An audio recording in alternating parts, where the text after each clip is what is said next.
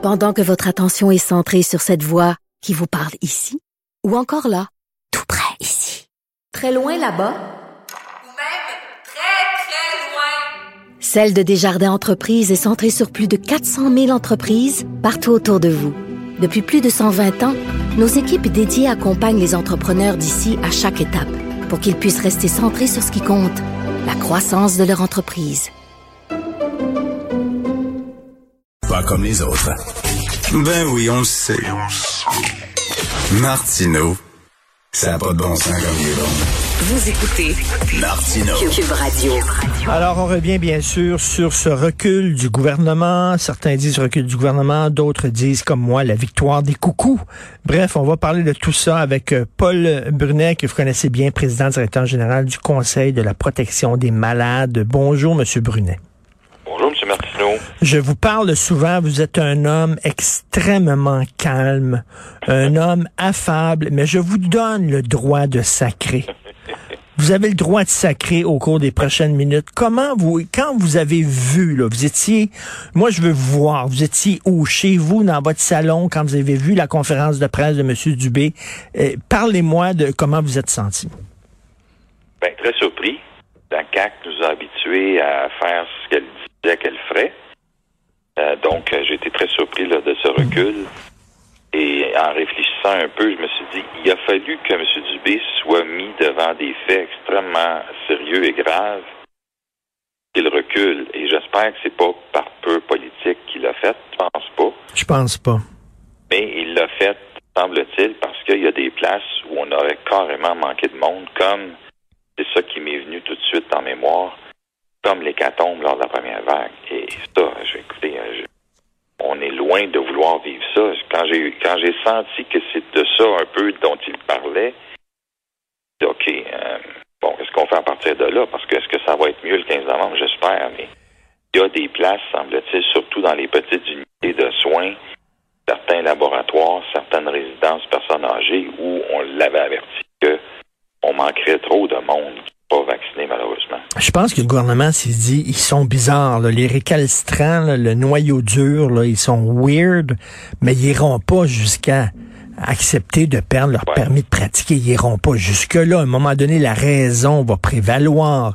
Ces gens, ces gens-là ont des enfants. C'est pas vrai qu'ils vont dire, je suis prêt à perdre ma job. Eh bien, Christy, ils sont prêts à perdre leur job. Ouais. Oui, et euh, moi, je, je parlais avec euh, différentes personnes, avec différentes opinions, je leur dis, écoutez, là, vous, vous dites qu'on est dans un tunnel, qu'il faut tous penser comme le gouvernement, tous pen- apporter d'autres solutions de gens sérieux, appuyés par la science, qui démontreraient que la vaccination n'est pas une bonne affaire dans le fond. Personne, c'est un consensus international à l'effet que la vaccination et les mesures de protection sont la seule affaire qui va nous sortir de la COVID. Alors, arrêtez de nous dire qu'on pense tout pareil. Avez-vous d'autres choses? Je parle pas de Maxime Bernier, là. Je Mm. parle de gens sérieux avec des appuis, des études scientifiques qui diraient voici telle autre solution. Il n'y en a pas d'autres. C'est par ça, puis tout le monde le dit à travers le monde, c'est par ça qu'on va, on va régler le problème. Et c'est par ça qu'on va devenir plus libre. Les gens réclament de la liberté, mais présentement, vous n'êtes pas libre. Non seulement vous allez perdre votre job, mais en plus, vous allez continuer à contaminer tout le monde et, et ça, ça améliorera pas votre liberté, comme vous dites. Et, et, et là, bon, que Joe Blow, qui travaille dans le système de santé, croit toutes sortes de sornettes. Bon, à la limite, il y a des gens, des fois, qui traversent des périodes difficiles dans leur vie, qui s'accrochent à toutes sortes de choses. Bon, mais que des syndicats disent, hey, on va prendre l'argent de nos membres, puis on va les défendre. Là, je parlais de ça à Jean-François Lisée un peu plus tôt, puis il dit, écoute, Richard, c'est ça, un syndicat, ça défend leurs membres. C'est ça leur mission. Il faut qu'ils défendent leurs membres. À un moment donné, t'es trop sévère envers eux. Mais quand même, Christy, là, ils s'en sortent pas la tête haute, les syndicats. Ah, vous, avez, vous avez un bon point. Moi, j'ai œuvré à la direction générale de municipalité. C'était ça ma vie pendant plus de 30 ans. Et à chaque fois qu'il y avait le moindre risque pour la sécurité des travailleurs, et là, ça montait tout aux barricades. La sécurité de mes membres. Donc, qu'aujourd'hui, c'est moins important. Pas grave si des gens non vaccinés contaminent leurs collègues Ouais. à en mourir. Qu'est-ce qui se passe? Là, il y a un Ouais. silence glacial. Il faudrait que les syndicats s'expliquent, à moins que ce soit du clientélisme, puis on va le comprendre. Sauf que Leur mandat, c'est de défendre leurs membres. Mais quand on m'a parlé, moi, durant ma carrière, de la sécurité de mes membres, où est-elle, cette préoccupation? Ben ça, c'est très bon ce que vous dites, M. Brunet. Maudit, j'aimerais ça que Jean-François Lisée réponde à ça. Parce que vous, vous dites, OK, votre job, c'est de protéger vos membres, c'est correct, mais si vos membres sont en danger euh, ben par d'autres d'autres membres irresponsables, vous vous situez où là-dedans? Bon, tu sais, je sais qu'ils sont allés, je pense, de plus loin qu'ils pouvaient aller. On encourage fortement, puis on est d'accord, puis mais non, c'est de dire aux membres, comme ils nous le disent à nous, les patrons, en tout cas dans le temps que je l'étais, la sécurité de nos membres, c'est le plus important. Alors, la sécurité des membres, c'est le plus important. Entre membres, on va s'assurer que la sécurité demeure la chose la plus importante.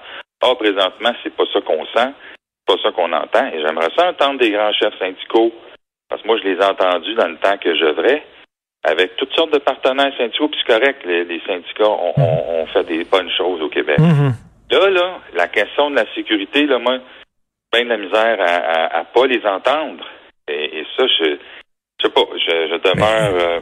Euh, mais tout le monde fait un peu de politique. Là, c'est peut-être un peu de clientélisme. On veut pas faire pas faire de tort à personne. En tout cas, ça brasse. Il y, a, des syndiqués qui sont pas contents. On le voit, Mme Bédard, on lui a quasiment, on lui a montré la porte, là, parce qu'il y a des syndiqués qui disent, attends une minute, moi je suis vacciné, je fais mon devoir de citoyen. Pourquoi mon argent que je vous donne serait destiné à défendre des gens qui me mettent en danger, mettent peut-être en danger ma mère qui est dans un, dans un CHSLD?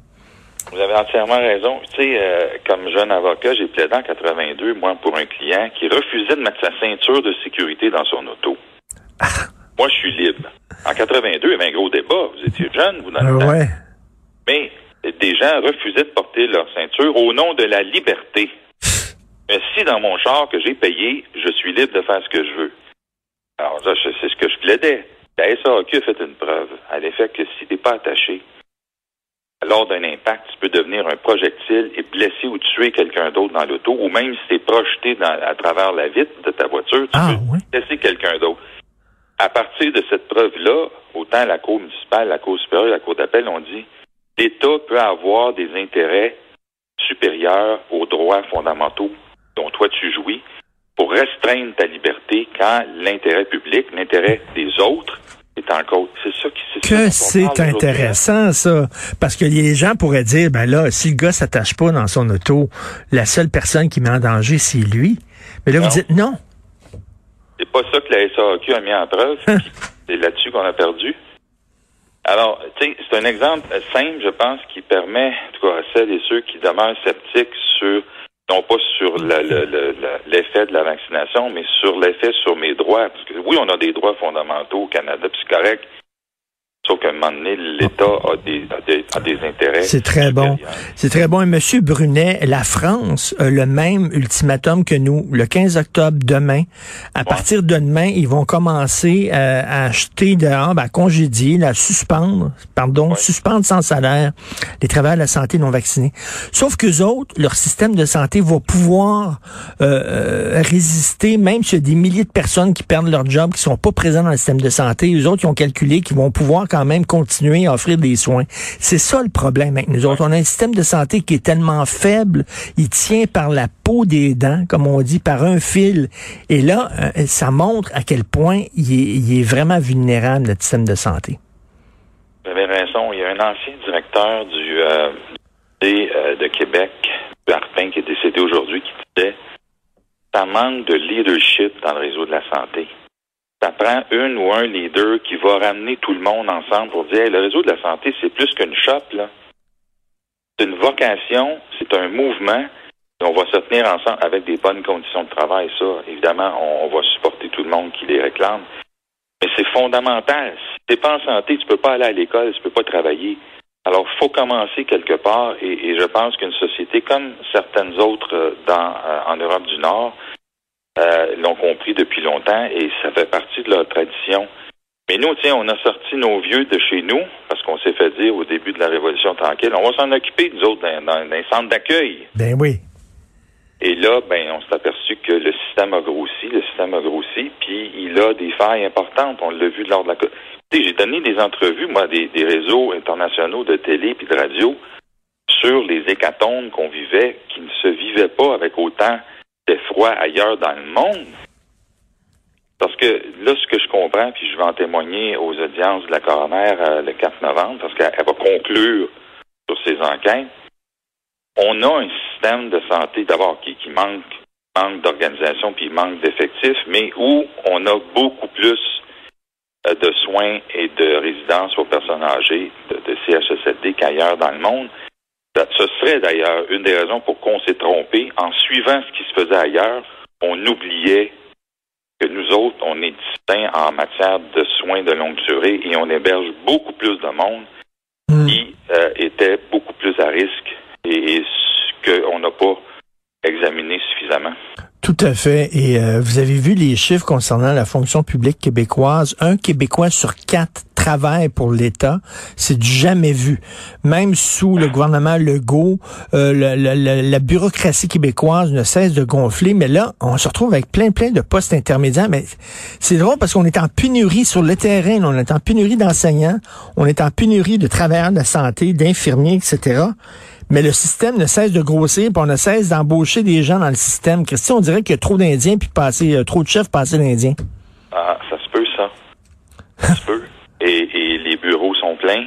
Mais oui. Beaucoup de managers, beaucoup de niveaux. Tu sais, il y a une grosse job. Monsieur, Monsieur Dubé a dit récemment qu'il s'en venait avec un projet de loi de Mammouth. Bon. Je, je me méfie des grandes réorganisations. Là, moi, la première que j'ai vécue, c'est sous Marc Yvan Côté en 1991 avec le projet de loi 120 où il disait qu'il décentralisait. Il n'a jamais décentralisé le réseau, il l'a déconcentré. La différence, c'est, je vous dis, dans votre hôpital, vous, là, c'est vous qui allez faire le plan euh, de soins de cet hôpital-là. Mais c'est moi qui vais l'autoriser. Fait que décentralise la- la- l'action, mais l'autorité demeure centralisée. C'est ça que le projet de loi 120 à plusieurs reprises. Puis notre, notre ancien ministre avec euh, son projet de loi 10 qui pensait qu'il savait tout. Ben oui. Tu peux pas, tu peux pas faire n'importe quoi quand tu es ministre, à moins de te faire accompagner et d'écouter le monde qui connaît ça. La, la science, le management, c'est une science. Oui, ça prend de l'expérience, mais ça prend un peu manière de comprendre les phénomènes et de pouvoir les, Mais- les réaliser. En terminant, vous dites comprendre, je viens de lire euh, Dr François Marquis là, qui vient de publier un livre, Mes carnets de pandémie. On connaît Dr Marquis, il s'occupe des soins intensifs à l'hôpital Maisonneuve-Rosemont.